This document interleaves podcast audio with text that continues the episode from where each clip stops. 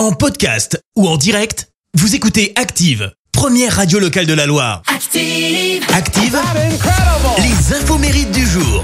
Soyez les bienvenus. En ce lundi 19 septembre, nous fêtons les Émilie. Côté anniversaire, la chanteuse française Sabine Paturel vient d'avoir 57 ans. Je fais rien que Elle a connu le succès, souvenez-vous, à la fin des années 85, grâce à ce titre, Les Bêtises. C'est également l'anniversaire d'un ex-délinquant qui est passé de la cité à top chef de la cuisine moléculaire. Le cuisinier français Thierry Marx, 63 ans. Deux étoiles à son compteur et lui il a dû se battre hein, toute sa vie pour réussir.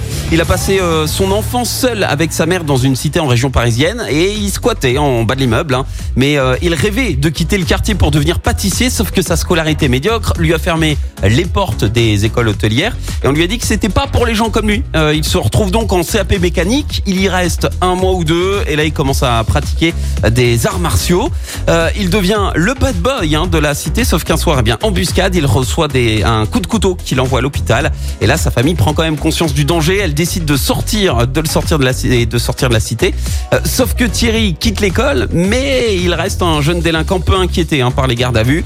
Et un jour, il aperçoit enfin la lumière. Sa grand-mère le persuade en fait de se battre pour devenir pâtissier, son rêve de départ. Et il entre chez les compagnons du devoir. Il revient dans le droit chemin, obtient son CAP pâtissier, plus un CAP cuisine, plus le bac général. Mais nouveau drame, un artisan élu meilleur ouvrier de France lui dit qu'un CAP, bah, ça sert à rien et qu'il faut intégrer une grande maison.